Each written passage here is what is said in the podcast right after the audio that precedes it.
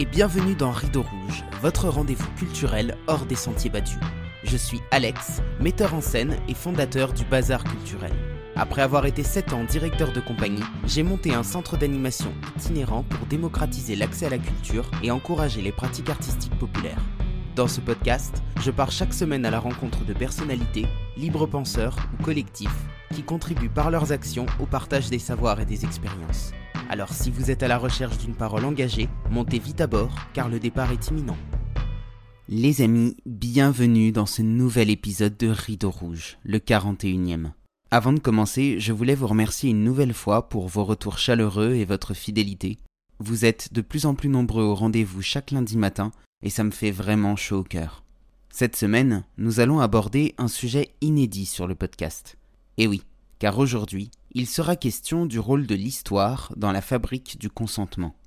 Nous savons que les journalistes occupent une place importante dans les actes de propagande, nous savons que les artistes occupent une place importante également, mais quid des historiens? Pour en savoir plus, j'ai convié à mon micro Annie Lacroix-Ris, professeure émérite d'histoire contemporaine à l'université Paris Diderot, ancienne élève de l'école normale supérieure et agrégée d'histoire en 1970. Elle travaille depuis sa thèse d'État sur la politique intérieure et extérieure de la France et ses liens avec le continent européen, le Vatican et les États-Unis. Elle a récemment publié aux éditions Armand Collin deux ouvrages La non-épuration en France de 1943 aux années 50 et Les origines du plan Marshall, le mythe de l'aide américaine. Annie Lacroix-Ris, bonjour, bienvenue sur euh, Rideau Rouge. Bonjour. C'est un honneur pour moi de vous recevoir aujourd'hui pour parler euh, de votre euh, travail et de votre parcours qui est, euh, qui est vraiment très inspirant. On va commencer, comme je vous l'avais dit, par une petite question. Alors, je raconte mon moyen de transport pour aller à l'école. Ah bah, quand j'allais à l'école, mon moyen de transport, c'était soit le bus, soit le métro, enfin les transports en commun, comme tout le monde en ville et souvent même à la campagne. Vous avez quel parcours? Comment est-ce que vous êtes devenue historienne? D'où est-ce que, est-ce que vous parlez? Ah, Écoutez, j'ai sans, doute été historienne, d'une part parce que euh, l'histoire de ma famille a dû me donner la fibre historienne, d'autre part parce que j'ai rencontré à l'occasion de mes études secondaires euh, un professeur d'histoire particulièrement remarquable, au moins un, sinon deux d'ailleurs, mais en tout cas euh, celle celle que j'ai eue à la fin de ma scolarité secondaire, en première et en terminale, a eu très certainement une influence déterminante sur, ma, sur, sur mon choix de carrière, oui. Mais je pense que j'aimais l'histoire bien avant. Voilà. Et donc, vous avez décidé de travailler sur euh, la façon dont, dont l'histoire, finalement, a été euh, réécrite par les dominants Vous savez, alors là, euh, pas du tout. Moi, j'ai cherché à faire de l'histoire le, travail d'un historien, c'est des. Enfin, mes, mes, bons maîtres euh, m'ont appris ça, même, même dans le secondaire, que le travail de l'historien, ça consistait à s'efforcer d'établir les faits. Et comme j'avais entendu euh, pendant. Euh, même dans le secondaire, parce que le professeur de première et terminale dont je parle est quelqu'un qui mettait l'accent déjà sur la manière dont les historiens se formaient, sur sur, sur la nécessité de, de lire beaucoup, de, euh, voilà, de, de confronter les points de vue.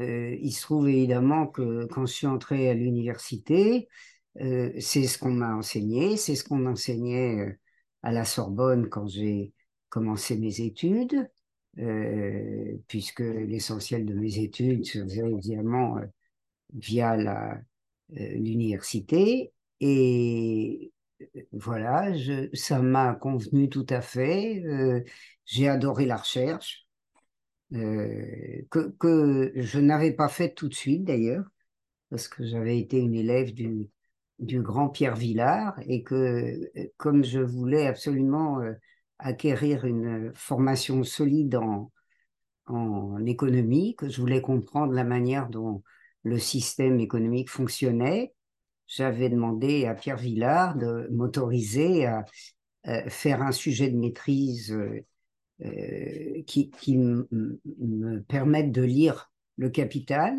euh, en pensant que jamais je ne pourrais autrement qu'en étant forcé à une certaine discipline lire, lire d'un coup le capital. Et donc, il m'a autorisé à le faire. Et après, après la licence et avant l'agrégation, donc en 69, euh, voilà, j'ai lu le Capital. Je n'ai pas fait d'histoire en fait. Hein. Ça m'a formé évidemment une méthode historique, mais euh, je n'ai pas fait de recherche avant de commencer ma thèse d'État. Et j'ai donc fait une maîtrise sur la notion de profit chez Marx. Et comme il voulait que ça ne reste pas exclusivement sur Marx, il m'a il m'a imposé de travailler aussi sur les, marginalistes qui étaient ce qu'on appelle, ce que Marx appelait euh, des, économistes bourgeois. Et donc, j'ai fait ce travail. Euh, ça m'a donné encore plus envie de faire de l'histoire. Et quand, après la grecque, j'ai euh, retrouvé Pierre Villard parce que je voulais qu'il dirige ma recherche, on a discuté d'un sujet. Il m'a proposé un sujet qui me convenait et j'ai commencé euh, voilà, à travailler sur les sources. comme on m'avait valorisé euh, beaucoup les sources depuis euh, la première ou la terminale, naturellement, j'ai été prise d'une passion pour la recherche et j'ai fait de la recherche. Et je me suis intéressé à la manière dont l'histoire se faisait ou ne se faisait plus ne se faisait pas que parce que les méthodes qu'on m'avait enseignées, que je trouvais excellentes, étaient mises en cause, euh, alors même que voilà se déroulait ma, ma, ma, carrière professionnelle. Je, je, n'ai jamais pensé euh, à euh, consacrer une partie de ma vie, elle était petite, hein, mais je dirais à la critique de, de, des historiens, en tout cas la critique des historiens de mon pays. Hein. Euh, c'est parce que j'ai vécu dans une, dans une époque où euh, on, a, on a connu une, ce que je considère euh, une transition catastrophique, c'est-à-dire où les sciences politiques, via l'Institut d'études politiques, successeur de l'école libre des sciences politiques, c'est-à-dire une institution destinée à fabriquer les, les élites dirigeantes, beaucoup d'institutions, hein, mais celle-là est en, est une. Et il se trouve que pour des raisons que je, peux expliquer aujourd'hui, parce que euh, j'ai disposé des sources euh, qui, permettent d'approcher cette, euh, cette nouvelle conception d'histoire et surtout sa victoire.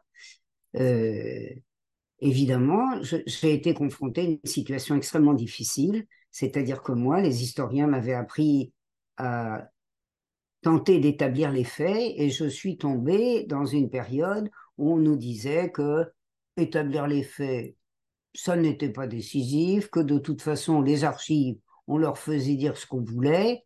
Alors, euh, j'en ai tiré la conclusion, étant donné que moi, je passais une partie importante de ma vie en archives, que euh, ceux euh, qui disaient ça, mais, qui occupaient le, haut du pavé, je dirais, des historiens reconnus, ne fréquentaient pas les archives. Personne qui fréquente les archives, comme je le fais, ne peut dire qu'on on fait dire n'importe quoi aux archives. S'il y a bien une chose qu'on peut faire, qu'on ne peut pas faire, c'est faire raconter aux archives ce qu'elles ne disent pas. Les archives, le type d'archives sur, sur lequel je travaille, toutes les autres d'ailleurs ayant, euh, ayant telle ou telle valeur. Hein.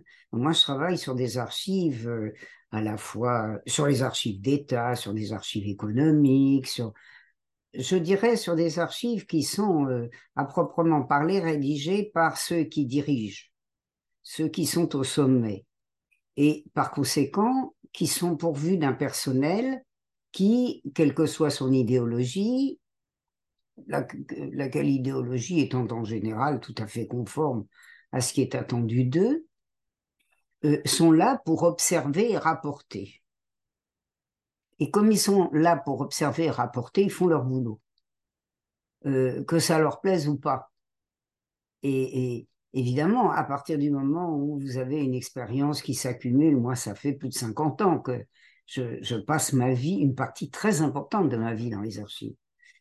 Vous vous rendez bien compte que euh, vous ne pouvez pas euh, coller des étiquettes idéologiques, elles sont absurdes si vous voulez.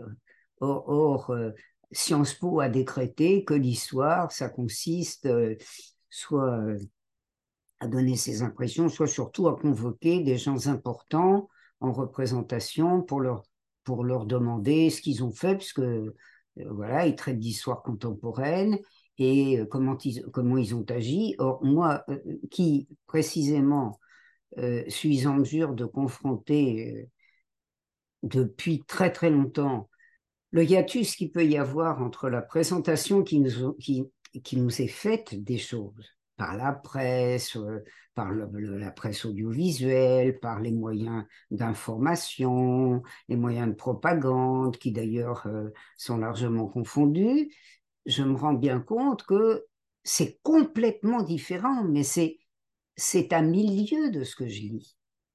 Et que entre euh, cette conception de Sciences Po qui a pris, qui a pris le, le, le, pouvoir dans, dans, les universités françaises en tout cas en histoire contemporaine, naturellement pas euh, ailleurs qu'en histoire contemporaine, hein, puisque la question, la question ne se pose pas. Mais en histoire contemporaine, euh, c'est une offense, ça a été une offensive depuis, euh, on va dire, 50 ans, encore plus depuis 40 ans, tel que tout est cul par-dessus tête et que en, en dévalorisant, en dépréciant les archives, euh, en dépression les gens qui considéraient que leur boulot, ça consistait à aller les regarder et à en faire une construction la plus honnête intellectuellement possible. Hein. Euh, on, faisait fausse route. Euh, je, me suis trouvé face à une situation qui m'a qui m'a obligé à faire quelque chose que je n'imaginais pas du tout. Alors, il y a une chose qui est certaine, c'est quand vous faites de l'histoire, ça, on, on me le disait quand j'étais euh, étudiante, quand vous faites de l'histoire et que vous avez une pierre à apporter à l'édifice de la recherche, bien entendu, vous travaillez sur les sources et vous avez le devoir moral, intellectuel, de, de connaître ce que les autres ont dit avant vous. D'abord parce que vous ne pouvez pas euh, euh, laissez croire que vous avez découvert tout seul quelque chose euh, qui a déjà été découvert avant vous, et puis que naturellement, vous, vous, vous, êtes amené à porter un regard critique, et c'est, c'est au sens neutre de critique que je parle, c'est-à-dire euh, à juger aussi objectivement que possible voilà ce, que vous lisez la source utilisée, euh, l'honnêteté de la démarche, le sérieux de la démarche. Comme j'ai toujours dit à mes étudiants, ce qui est le plus important dans un livre d'histoire, ce sont les notes infrapaginales. Vous pouvez truander sur à peu près tout, pas sur les notes infrapaginales. Sauf à, sauf à faucher euh, euh, euh, directement des, des, des, notes à quelqu'un, ce qui m'est arrivé d'ailleurs. Hein. Je me suis fait plagier comme ça par quelqu'un qui m'a reproduit un, un, chapitre entier. Et comme, et comme j'utilise beaucoup les archives et que je fais beaucoup de citations, comme me dit mon mari, euh, toi, tu es, un, un une véritable bénédiction pour les chercheurs. Il n'y a pas besoin d'aller en archive, ils peuvent prendre tes notes et après faire croire que c'est eux qui l'ont découvert. Bon. Et bien sûr, normalement, je dirais que c'est une approche très, très positive. Moi, il se trouve que j'ai été contrainte à une approche très négative parce que j'ai vu en quelques décennies une historiographie française que j'admirais beaucoup, qui était d'ailleurs diverse. Hein. Elle n'était pas. Moi, il se trouve que j'étais marxiste. Elle n'était pas exclusivement marxiste. Et d'ailleurs, les marxistes et les non-marxistes trouvaient euh, un, point d'accord sur le plan méthodologique. Il y, a, des marxistes et des non-marxistes qui ont fait des bouquins euh, euh, dans les années 60, encore dans les années 70, sur, la, sur le profit au 19e, sur des choses comme ça. Euh, mais ça, ça, ça n'était plus possible. C'est-à-dire que j'ai eu, en, en, étant une historienne toujours fourrée dans les archives, j'ai eu le malheur de vivre dans une période où les archives ne plaisaient plus. Et elles ne plaisent plus pour une raison très simple. Euh, bien entendu, les historiens ont toujours été au service des États. On nous a fait volontiers croire que c'était le propre des pays de l'Est ou euh, la dictature stalinienne euh, enserrait l'histoire dans ses griffes. Bon, c'est grotesque. Hein les, historiens, les universitaires les plus, les plus prestigieux, sont, sont, des guides pour la population. Et ils sont en général des guides, je dirais, dont l'orientation convient aux classes dirigeantes. C'est comme ça, c'est un phénomène historique. Et ils développent, grosso modo, euh, une idée qui est conforme euh, à ce que euh, les dirigeants de leur État jugent pertinent. C'est comme ça, je veux dire, c'est voilà, euh, vous avez toute une série d'historiens célèbres du 19e, euh, je dirais académiquement reconnus, chargés de faire les manuels, donc de former les enfants, parce que l'historien, ça forme les enfants. Et, ces gens, grosso modo, vous ne connaissez pas un historien très célèbre qui a fait des manuels, qui été un anticolonialiste de première grandeur. Ça n'existe pas. Hein bon, ils ont tous soutenu l'effort colonial. Ils ont tous, euh, ils ont tous, je dirais, été euh, des gens conformes. Je parle des historiens les plus, les plus prestigieux, n'est-ce pas? Ceux qu'on a écrasés d'honneur, à qui on a confié les collections, voilà. Euh, mais il y avait de la place quand même un peu pour les autres. Euh, même à des périodes, je dirais, très réactionnaires. Hein. Il y avait des échappatoires. Euh, par exemple, dans les années, dans l'entre-deux-guerres, qui était une période très, très, en fait, très réactionnaire, hein, vous aviez à la Sorbonne des gens qui se réclamaient du marxisme et qui étaient des spécialistes de la Révolution française. Je veux dire, ça, c'est l'entre-deux-guerres.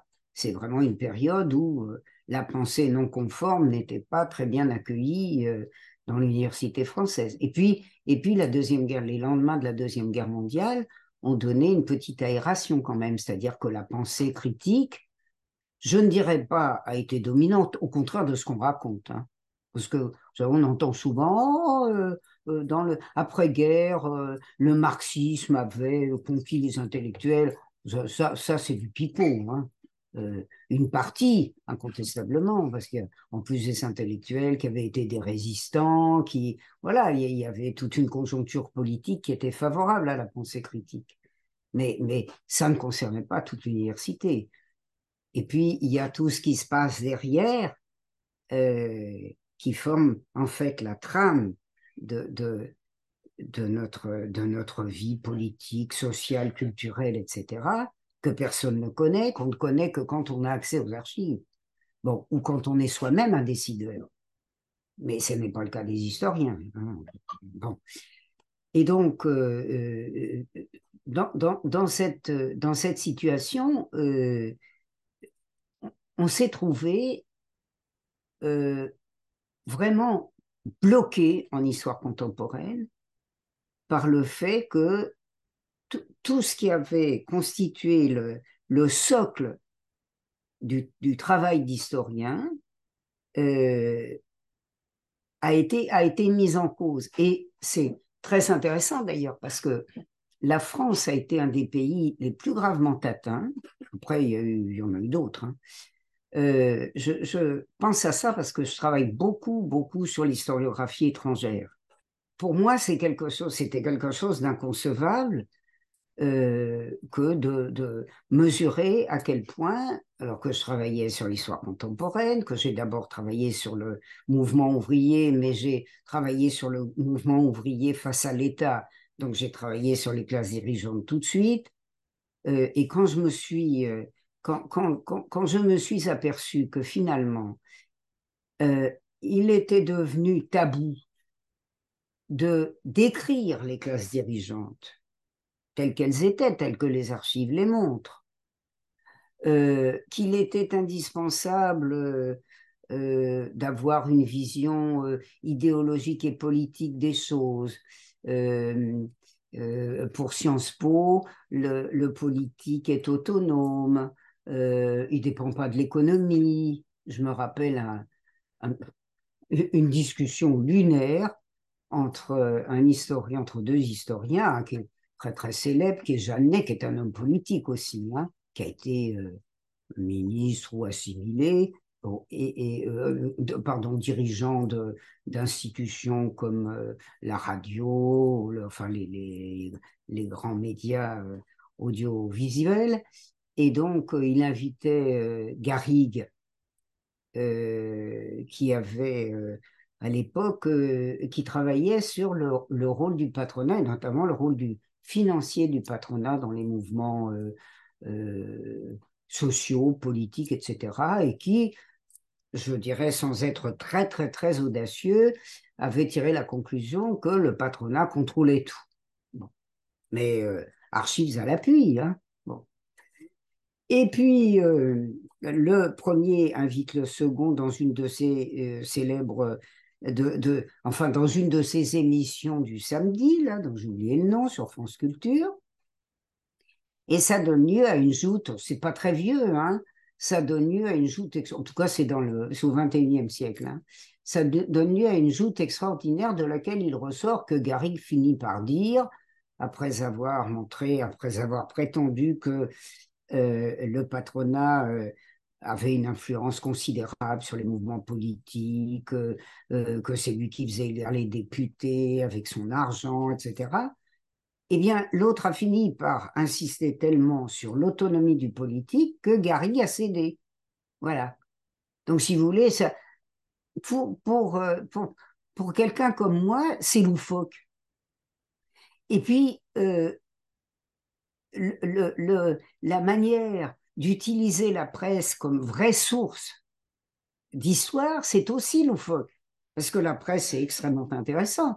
Mais si, vous la confrontez aux archives, et si, si en particulier vous la confrontez aux archives policières qui vous montrent que un journaliste, c'est un employé, que c'est un employé d'un journal, d'un journal qui est possédé par qui, c'est-à-dire au bénéfice de qui, enfin vous voyez toutes ces, toutes ces questions qui manquent euh, beaucoup de distinction, et moi j'adore les questions qui manquent de distinction.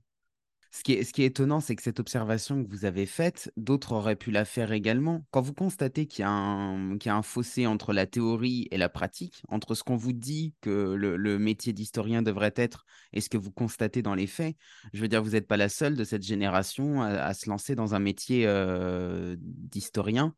Comment est-ce que vous expliquez le fait que vous soyez une des seules, en tout cas, à relever ce hiatus? Écoutez, je vais vous dire quelque chose. Il n'a jamais été, facile d'être anticonformiste et de faire carrière. Ça, c'est sûr. D'ailleurs, j'en avais, j'en grande conscience parce que comme j'avais l'esprit critique jeune, j'avais un prof de philo très sympa qui a failli me faire faire de la philo d'ailleurs. Et, qui s'était fait accueillir au lycée Racine où j'étais élève. J'étais très bon élève d'ailleurs par une surveillante générale qui lui avait dit, euh, l'air pas très content, euh, elle a l'esprit très critique. Alors, mon prof de philo a trouvé ça très bien. Il avait, elle avait, c'était une dame. elle avait dit, ah bon, elle a l'esprit très critique? Bon, et donc on avait fait très très bon ménage parce qu'elle avait l'esprit très critique aussi. Bon, euh, mais, euh, voilà, c'est, c'était, j'ai vécu dans une époque où euh, l'esprit critique était devenu incompatible avec toute une série de règles. Alors là, je voudrais dire que le travail des historiens a été rendu, je pense, encore plus difficile parce que à partir de, des années 60, 70, plus encore après, ça, a été, ça a été une caricature à partir des années 1980. Euh, l'historien contemporaine euh, a, été un, historien euh, un peu comme avant, mais pas tout à fait comme avant. Pourquoi? Parce que les institutions patronales et l'État avaient euh, dans la recherche contemporaine, question, il faut le dire d'ailleurs, qui ne concernait pas l'avant-guerre, parce qu'avant-guerre, on ne travaillait pas sur l'histoire contemporaine.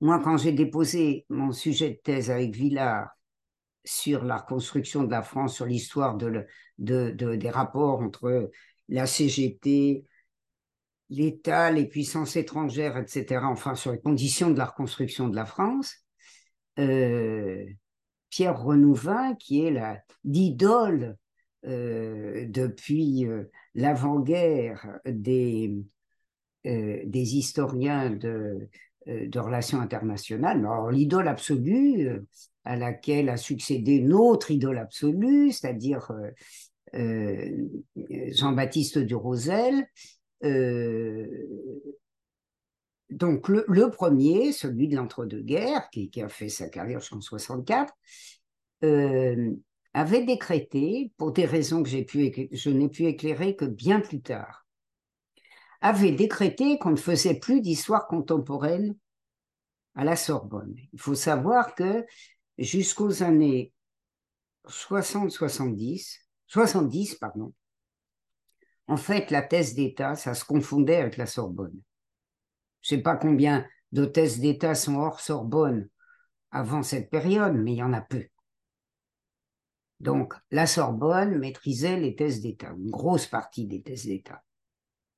Et euh, il se trouve, personne ne le savait, euh, que comme, enfin, on savait que Renouvin enseignait à l'école libre des sciences politiques, et forcément enseigner l'histoire contemporaine. Mais euh, on ne savait pas quels étaient ses liens avec la recherche étrangère, avec, les milieux étrangers, que sa recherche avait été financée euh, par la fondation Rockefeller, euh, c'est-à-dire par une fondation américaine, qui était très contrariée par sa mission, sa mission initiale, sa mission initiale confiée par l'État français, qui était vraiment, je dirais, une mission guidée, hein, c'était de démontrer, après la Première Guerre mondiale, que l'Allemagne était responsable de la guerre. Comme l'Allemagne était seule responsable de la guerre, finalement, on demandait à un historien, ce qui ne voulait pas dire qu'il était entièrement malhonnête, hein, on demandait à un historien d'apporter les preuves archivistiques de ça. Et donc, il avait été embauché, alors qu'il était déjà à la Sorbonne, il était tout jeune, il avait été combattant de la Première Guerre mondiale, il avait même perdu euh, une, main, je crois, un bras, pardon. Euh, on lui a demandé euh, d'établir, de, d'établir la documentation qui permettait de montrer la légitimité du combat français. C'est une grande question historique de l'après-première guerre mondiale. Hein. D'autant plus que le Reich vaincu euh, faisait la même démarche et mandatait ses historiens pour démontrer que l'Allemagne avait été victime des autres. Voyez l'enjeu. On fait de l'histoire contemporaine, mais alors là, c'est même pas de l'histoire contemporaine, comme, comme, comme on a appelé ça après. C'est de, de l'ultra-contemporaine, c'est l'histoire du temps présent. Et donc il fait ça euh, pendant que les Allemands sortent des volumes, des dizaines de volumes sur les archives d'avant-guerre, soigneusement sélectionnés, hein, comme d'ailleurs les nôtres, hein, je dois vous le dire, parce que je fréquente les, les, les, archives, euh, euh, des, salles d'archives, hein, et, je, connais les archives, les documents diplomatiques français, il y a un abîme. On, met ce qu'on veut on ne met pas ce qu'on veut, mais on on, s'abstient de mettre beaucoup de choses. Je ne les accuse pas de produire des faux documents. Je, dis que ce sont des documents très partiels. Mais par rapport à ce que vous ah disiez tout à l'heure. Par rapport à ce, je vais vous donner un exemple, moi, qui est euh, pour l'entre-deux-guerres l'exemple le plus éclatant que je connais. Comme je fréquente beaucoup, j'ai fréquenté beaucoup les archives policières, qui sont qui sont sur l'histoire intérieure, au contraire de ce qui se raconte, qui sont une source absolument indispensable. Parce que non seulement on y étudie le mouvement ouvrier, ce qui ne constitue qu'une partie des attributions de, des, euh, éléments de la police consacrés à cette tâche. mais on, y, on y voit vivre les élites. Parce que la, police, elle suit tout le monde. Hein. Elle suit les petits, elle suit les gros. Et si vous voulez connaître, par exemple, les mouvements de capitaux dans la presse, la naissance des campagnes de presse, etc., il est indispensable de travailler sur les, archives de police. Hein. Et alors, la police a ceci de très sympathique que, euh, au service de l'État et euh, toujours décidé à en découdre contre les prolétaires et assimilés, elle, est dotée pour ses observateurs d'une grande capacité de, euh, de, de, jugement objectif, voilà, et qu'elle nous explique tout ce qu'il faut ce qui permet par exemple de balayer d'un coup la thèse selon laquelle les historiens, les, journalistes et les hommes politiques et les gens importants auraient la même idéologie parce qu'ils ont fréquenté les mêmes écoles. ça, c'est du pipeau total. Hein. Euh, oui, certainement. Les raisons de classe font, font qu'ils se comprennent bien. Hein.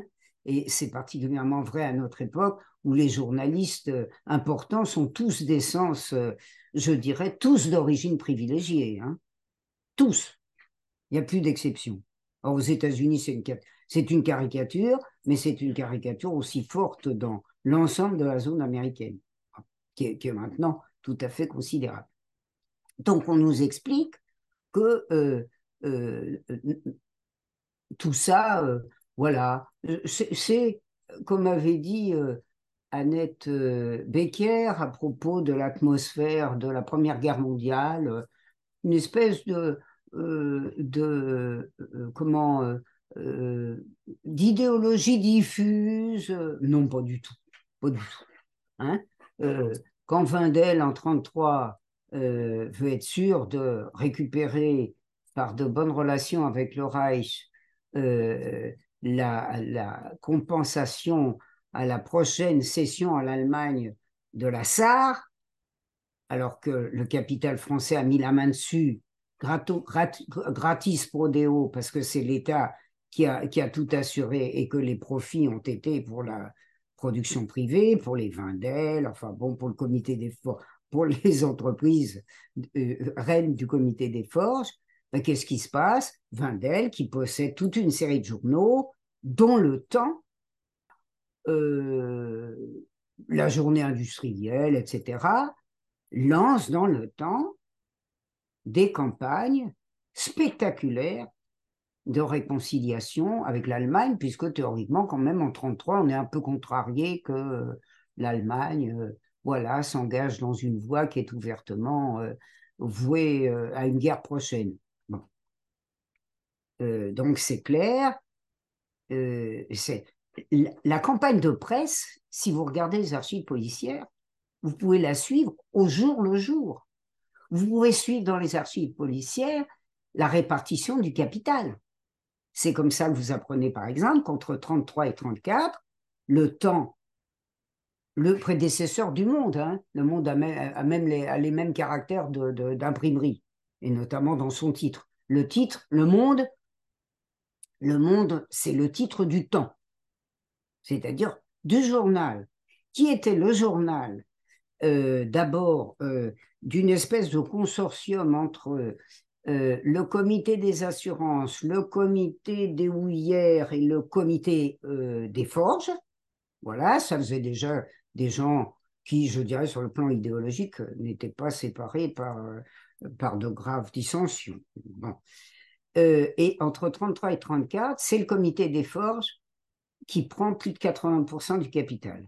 Donc si on peut dire qu'il y a un journal, enfin qu'il y a des journaux euh, qui ont été la propriété du comité des forges, euh, le temps, hein, pile poil. Hein. Entre 33-34, à l'époque de cette grande campagne sur l'Allemagne plutôt sympathique, avec laquelle on peut s'entendre, tout ça, d'autant plus sympathique qu'elle tournera ses regards à l'Est et puis qu'elle nous laissera tranquilles on, la situe. Si vous n'avez pas les archives policières, c'est impossible de le savoir. Je le dis à tous, hein. personne ne peut travailler sur l'histoire intérieure d'un pays aux États-Unis sans travailler sur les archives du FBI, en France sans travailler sur les archives de la police, et pareil ailleurs. Voilà. Il faut qu'on soit clair. Or, comme le patronat et l'État se sont intéressés, je les comprends, euh, encore plus directement à l'histoire qui ne s'y intéressait, ils ont financé des institutions et, le comité d'histoire du euh, ministère des Finances et le comité d'histoire euh, de comment de la Banque de France et de la RATP, en et de la Banque de Paris et des Pays-Bas, et de la Banque machin, et de la Banque truc. Ils ont tous un service d'archives et des historiens, tarifés d'ailleurs. Hein, euh, euh, les collègues qui ont accepté de telles, de, de euh, responsabilités, je pense, j'en connais, professeurs d'université, ils ont doublé leur traitement. Mais vous imaginez bien que une institution comme ça, elle ne vous, elle ne vous confie pas ses archives pour que vous en fassiez un, mauvais usage. Donc le plus simple, n'est pas de ne pas les regarder. Et puis, et puis après, de faire des livres avec euh, rien. Je vais donner un exemple, voilà, charitable, je ne citerai même pas le nom. Il y a eu une histoire de la Banque des Paris, de, la Banque de Paris et des Pays-Bas qui doit dater de la fin du 20e, du 20e je crois, d'un historien très bien en cours, euh, de la Banque de Paris et des Pays-Bas. Hein. Sur la guerre, il a dû recourir à moi, sans dire trop ce qu'il y avait dedans, mais parce que, parce que personne d'autre ne s'y était intéressé. Vous ne pouvez pas avoir les financements des entreprises si vous racontez ce qu'elles ont fait pendant la guerre. Ce n'est pas possible. Hein et moi, c'est ça qui m'intéresse. Voilà. C'est ce qu'on ne nous dit pas, parce que en lisant les archives, je me suis rendu compte que euh, tout ce que j'y trouvais, c'était contradictoire avec ce qu'on racontait. Vous avez d'un côté euh, Renouvin, qui se met sous l'effet, qui était, qui était un homme déjà dépendant directement de l'État. Nous dépendons, je dirais que nous dépendons tous de l'État, mais d'une manière qui peut être discrète. Avec le, le, statut de la fonction publique, qui est maintenant en voie de démantèlement total, mais enfin qui a existé un certain temps, de 1946 à nos jours, avec le statut de la, fonction publique, finalement, euh, la garantie d'emploi, euh, un enseignant pouvait être assez curieux, on ne pouvait pas l'évincer pour ça. Vous pouvez évincer quelqu'un qui a un contrat d'un an, deux ans, trois ans, mais pas un autre, mais, mais pas nous. Hein Et euh, finalement, ça permettait de faire assez tranquillement de l'histoire. À partir du moment où vous avez eu des institutions en quelque sorte officieuse ou officielle, où vous avez eu euh, besoin de financement, d'énormes financements de la recherche, et de financement de la recherche qui étaient de fait soumis à conditions, même si elles étaient, même si elles étaient implicites, elles ne le sont pas toujours. Euh, évidemment, vous, vous, vous acceptiez un certain cadre, une certaine discipline, euh, qui rendait difficile la recherche indépendante. C'est-à-dire que vous travaillez sur le patronat, vous balayez tout ce qui avait fait la caractéristique et la valeur de l'histoire française, de ce qu'on appelle l'histoire sociale et l'histoire économique française.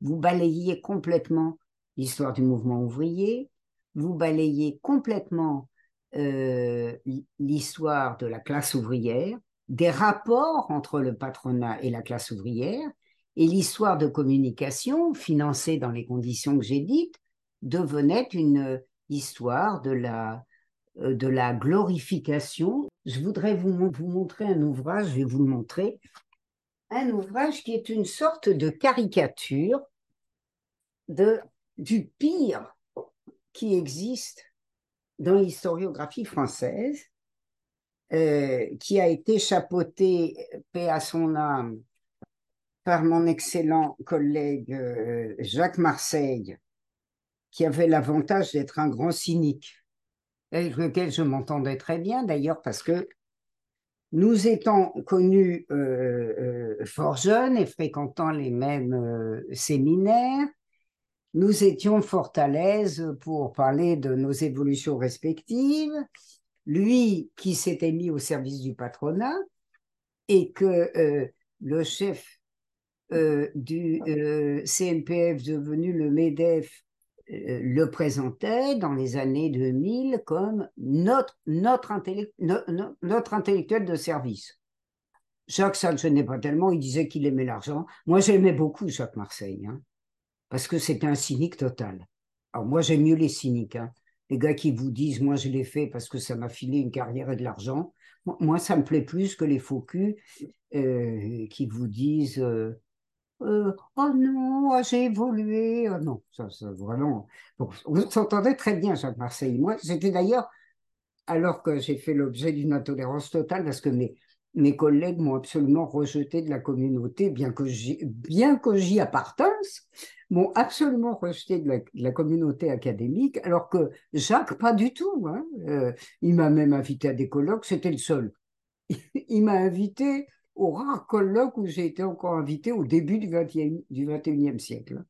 Et tous les deux, vraiment, quand on discutait, euh, c'était, très sympa. Et donc, et donc, entre autres, parce qu'il en a fait d'autres, entre autres, il s'était fait financer par l'Union des industries métallurgiques et minières, une émanation du comité des forces, dont je parle beaucoup dans mes travaux, qui, au début des années, euh, ma foi, je crois que c'est des années 2000 que je vous dis ça, euh, oui, euh, avait décidé de chanter un hymne à l'Union des industries métallurgiques et minières.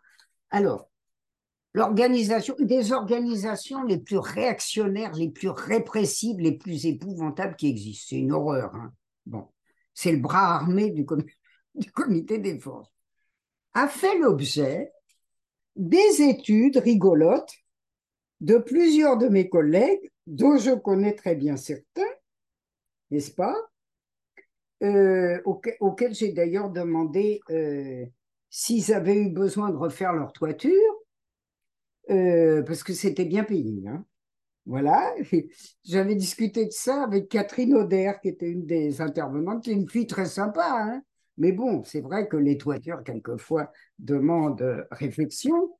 Et alors, on a, moi, je, recommande, je recommande à votre auditoire d'essayer de se le procurer, celui-là c'est à mourir de rire.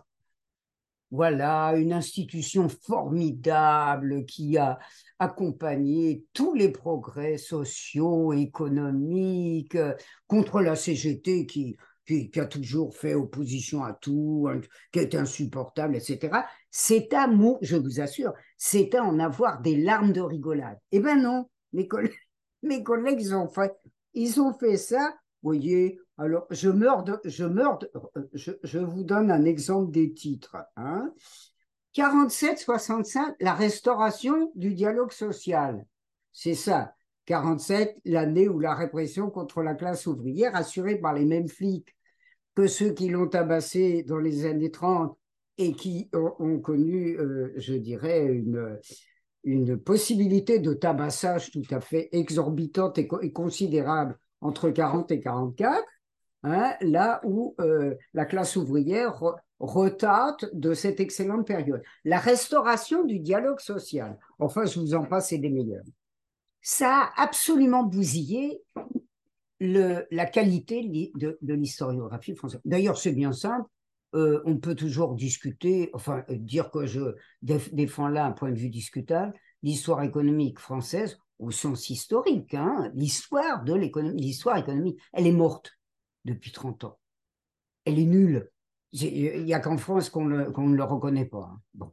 Qu'est-ce qui a changé il y a 30 ans? Parce que vous, vous dites qu'il y a eu une vraie accélération depuis 30 ans. Euh, parce que, parce que euh, le, le, le, financement a pris une importance considérable, parce que se, se sont ajoutés à des nécessités nationales de, de, de contrôle des classes dirigeantes les nécessités internationales et la pression européenne ou ce que j'appellerais la pression européo-américaine, parce qu'il se trouve que je m'intéresse beaucoup à la France, mais que je m'intéresse beaucoup à la France euh, en Europe et dans le monde. Sous, cette influence, qui est considérable, qui, qui, qui, qui, sous, enfin, qui est sous-tendue par une guerre, culturelle dont on n'a même pas idée quand on, quand on ne regarde pas les archives. Hein vous savez bien ce que c'est que la guerre culturelle. Hein. Théoriquement, c'est les méchants bolcheviques là qui veulent mettre la main sur la culture, sur l'histoire, sur tout, qui écrabouillent leurs intellectuels. Mais chez nous, on est d'une liberté formidable. Non, ben non. Alors, il y a eu, à ce que j'ai évoqué tout à l'heure, se sont ajoutées les institutions européennes qui ont financé des recherches et des recherches sur l'Europe. C'est bien simple. Je le dis sans acrimonie aucune pour la quasi-totalité, elles sont à mettre au panier. Non pas d'ailleurs seulement parce que mes collègues adorent l'Europe, parce qu'ils font pas leur boulot, mais ils, ne font pas leur boulot parce que structurellement, ils doivent, ils peuvent pas faire leur boulot. Hein On peut pas, vous ne pouvez pas, comme historien, développer l'idée que l'Europe est euh, une espèce de, de, havre formidable, de paix, de liberté, etc., et puis, et puis analyser l'Europe. La preuve, moi, je l'ai, je l'ai analysé aussi, l'Europe. Je n'ai pas trouvé la même chose qu'eux, et je n'ai pas inventé les archives. Donc, si vous voulez, ça, c'est quelque chose qui s'est développé considérablement depuis 30 ou 40 ans. Hein. Alors, la guerre culturelle, elle a commencé avant. Elle a commencé du temps de Renouvin. Mais euh, après la Deuxième Guerre mondiale, le poids des États-Unis a été énorme mais quand je dis énorme, énorme, puisque toute la guerre culturelle destinée à l'ensemble de l'Europe et du monde a été peaufinée, elle, elle, existait avant, mais elle a été peaufinée par l'OSS. Et puis, là, les services ont pris, les autres services ont pris la suite.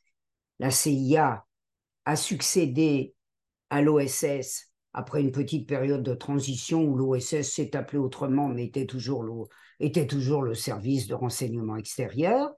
Et à partir de la CIA, il y a eu un financement des activités culturelles dans la sphère américaine euh, qui s'est fait via la CIA et par enfin qui a été assuré par la CIA par l'intermédiaire des fondations bona fide, la Rockefeller, la euh, euh, Carnegie, celle qui avait déjà été les artisans de la conquête culturelle de l'entre-deux-guerres, de l'après-première victoire américaine de la Première Guerre mondiale. Et on est passé euh, à la troisième, plus tardive, enfin qui était née en, qui avait été fondée en 36, 1936, et qui a irrigué Sciences Po et la recherche euh, de Durosel, qui est passé d'ailleurs au début avec, il faut bien le dire, quelques difficultés de son histoire du catholicisme 1822-1878, euh, euh, pardon, 1870, au descriptif, je dirais, rayonnant de l'impérialisme américain, qui d'ailleurs n'était pas un impérialisme parce que tout allait très bien. J'ai l'air de caricaturer, mais je ne caricature même pas.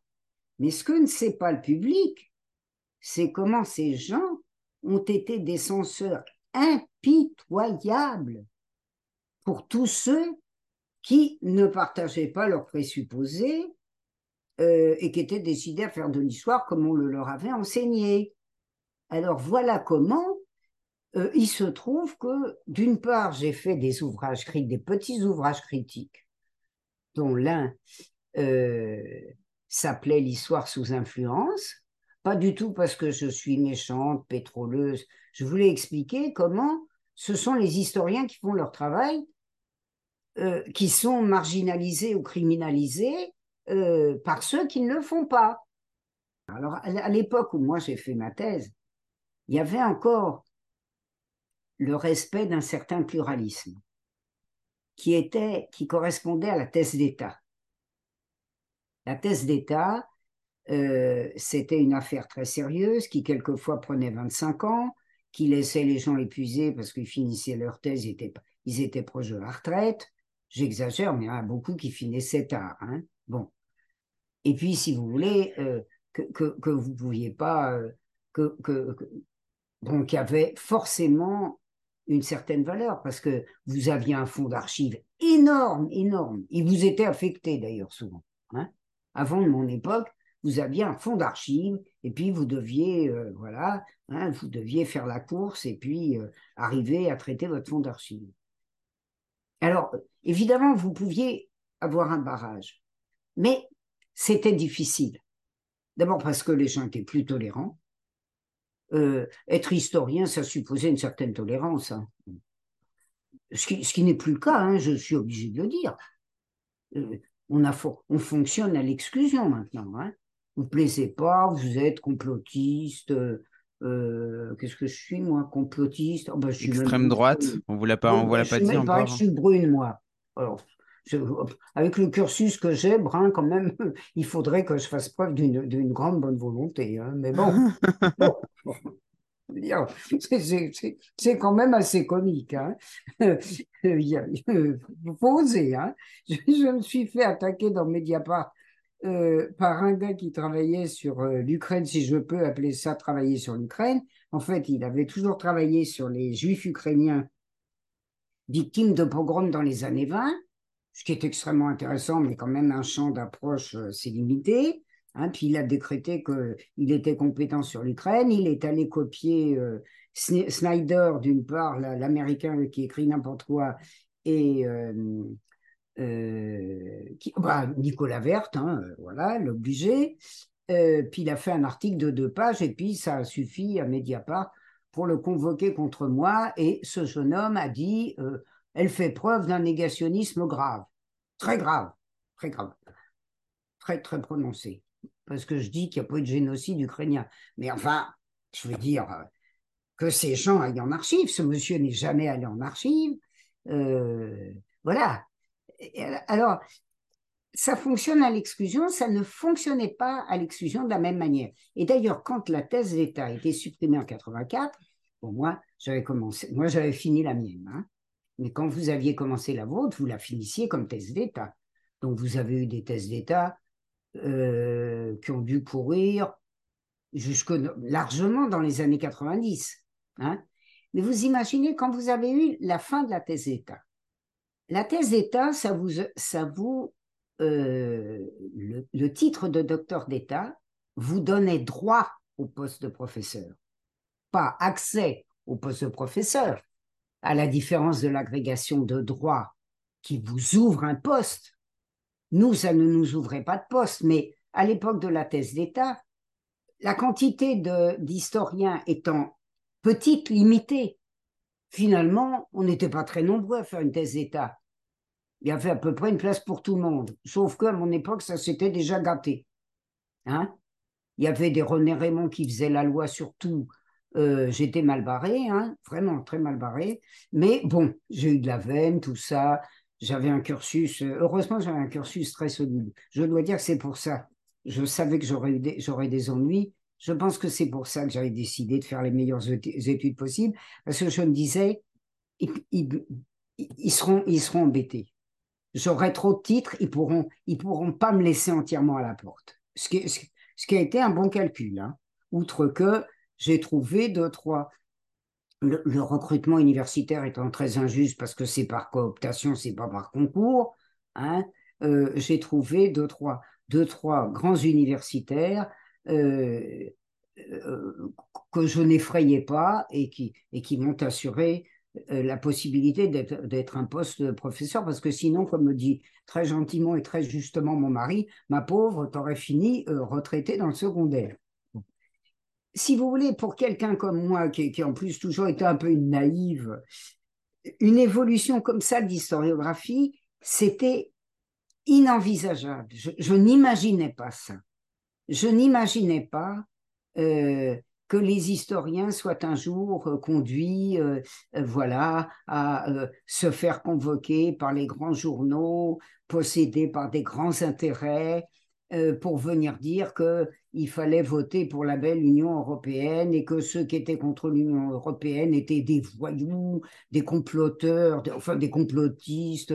C'était inimaginable pour moi, parce que j'avais une idée très haute de, de, trop haute d'ailleurs, hein, euh, du, du, métier universitaire, que, que je pensais qu'il reposait sur des règles très rigoureuses, euh, des règles déontologiques, celles qu'on m'avait enseignées d'ailleurs. Hein. Et je me disais toujours que les, moi, j'étais très admiratif des grands travaux historiques. Je me disais que si on faisait des grands travaux historiques, qu'on soit reconnu ou pas, un jour on le serait. Parce que si on fait son boulot, on fait un grand travail historique. Voilà, c'est pas possible autrement.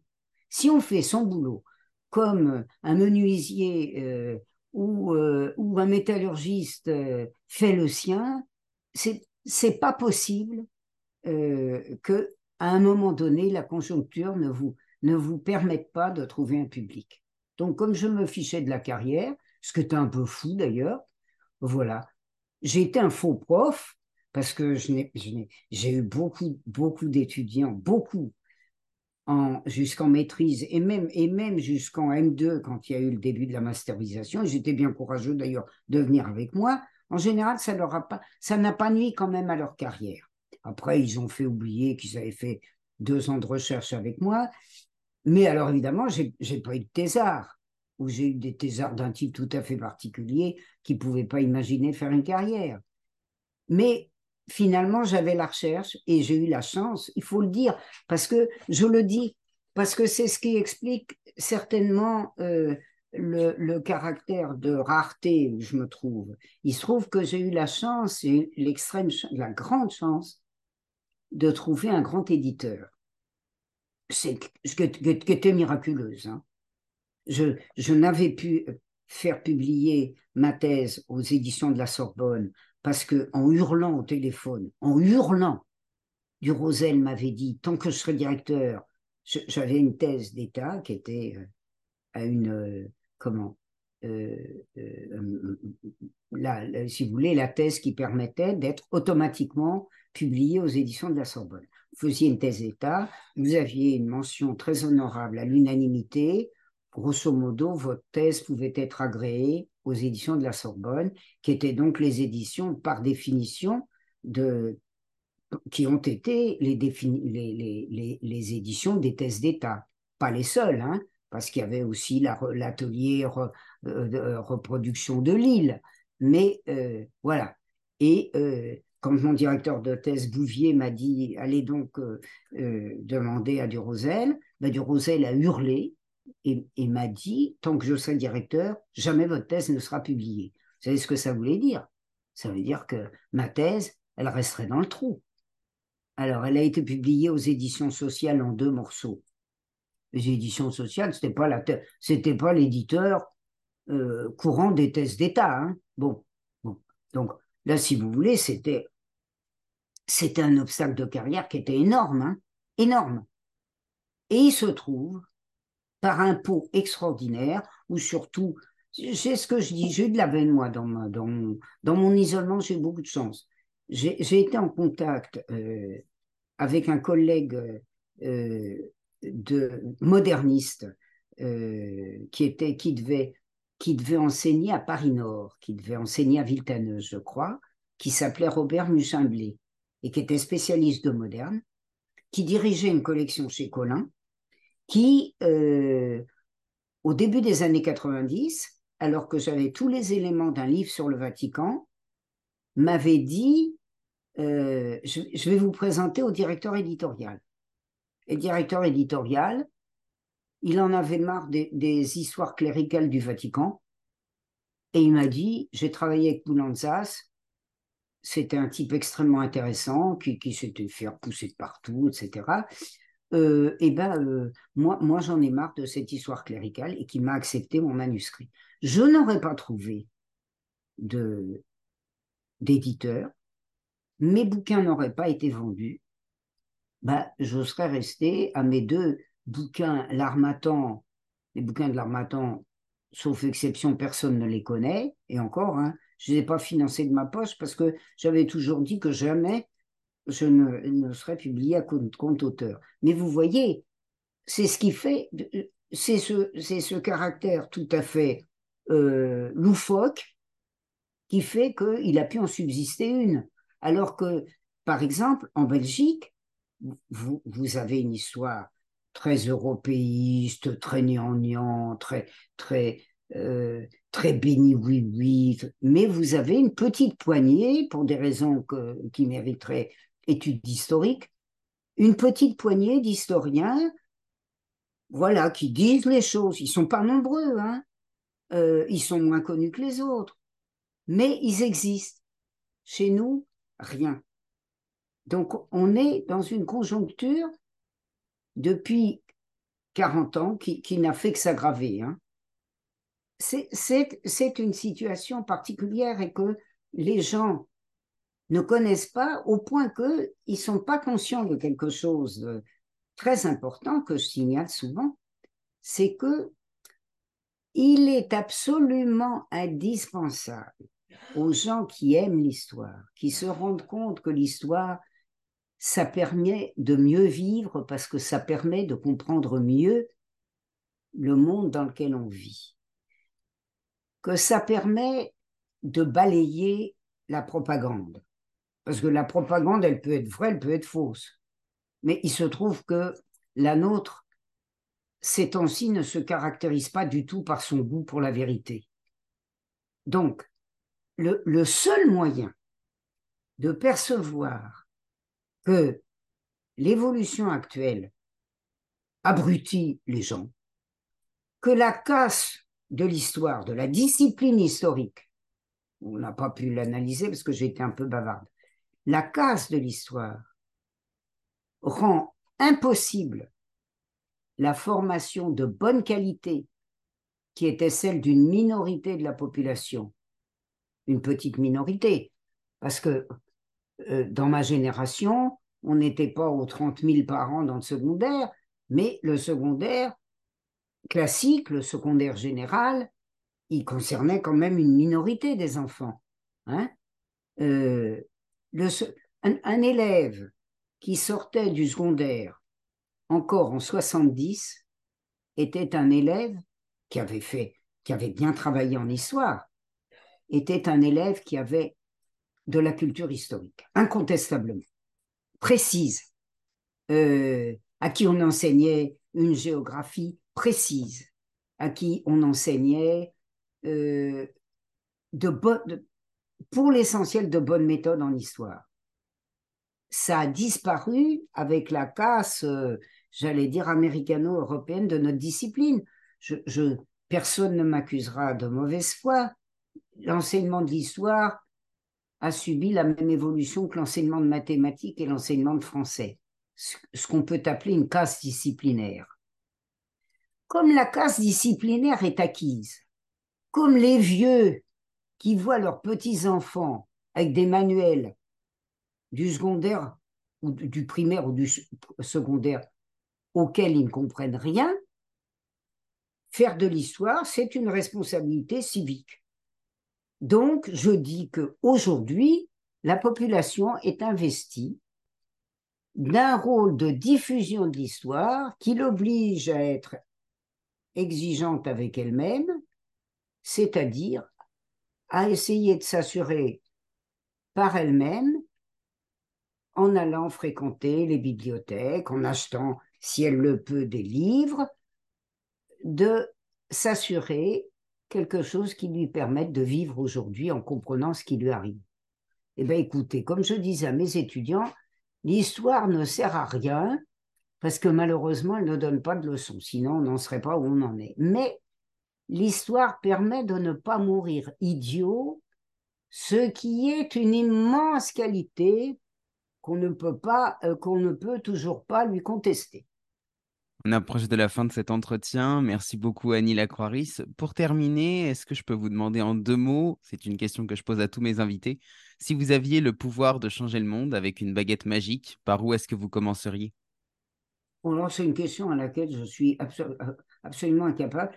Je dis que, si d'ailleurs, je vais, je vais vous dire ce que je pense.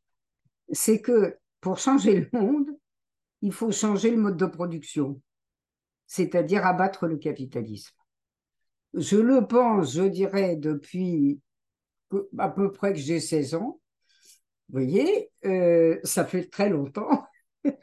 Et je vais finir ma vie en pensant que, voilà, c'est la chose fondamentale qui permettra aux humains de mieux vivre. Merci pour votre travail et pour votre temps. À bientôt. À bientôt. Alors, je ne sais pas vous, mais moi je suis fasciné par cet échange que je viens d'avoir. Annie est véritablement une personnalité hors du commun. J'aurais aimé lui poser encore de nombreuses questions, notamment au sujet de ses derniers travaux sur le plan Marshall, mais ce sera pour une prochaine fois. Bien évidemment, je ne vous laisse pas repartir sans vous donner les trois pépites que je retiens de cette rencontre. Tout d'abord, les historiens ont toujours été au service des États. Cette orientation s'explique d'abord par le fait qu'ils sont eux-mêmes issus de classes moyennes supérieures, mais également parce que la production d'une pensée critique n'a jamais vraiment été compatible avec le fait de mener une carrière. Comme l'explique Annie Lacroix-Ris, la recherche nécessite des financements et comme pour les secteurs pharmaceutiques et agroalimentaires, le poids des industriels est considérable. À cela s'ajoute une emprise extrêmement forte de l'Europe et des États-Unis sur le champ de la recherche historique, et la disparition des thèses d'État, qui à l'époque d'Annie Lacroix-Ris permettait encore de garantir une forme de légitimité.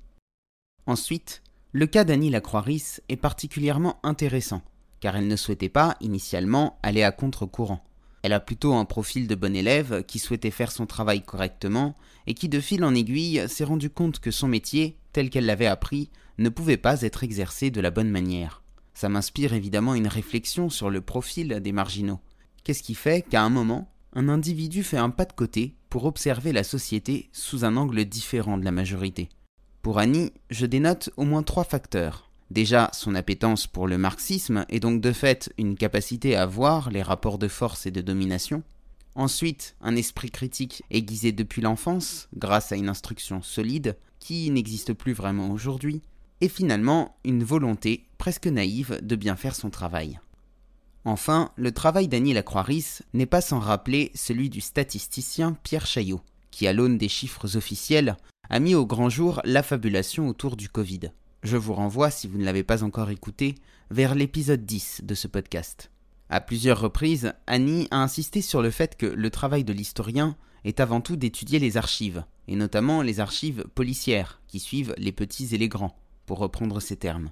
Ça nous apprend au moins deux choses. Premièrement, que rien n'est caché, pour qui veut vraiment voir, les archives étant écrites par ceux qui dirigent. Deuxièmement, que les historiens, actuellement, ne se basent pas sur les faits, puisqu'ils ne travaillent pas à partir d'archives, mais sur une interprétation des faits suggérée par ceux qui possèdent le pouvoir. Si le podcast vous a plu, n'oubliez pas de lui laisser une note positive et de vous abonner si ce n'est pas déjà fait. Et pour celles et ceux qui veulent aller plus loin, vous pouvez soutenir le bazar culturel en adhérant à l'association.